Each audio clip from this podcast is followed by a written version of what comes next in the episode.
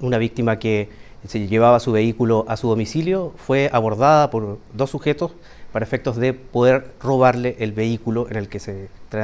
desenvolvía.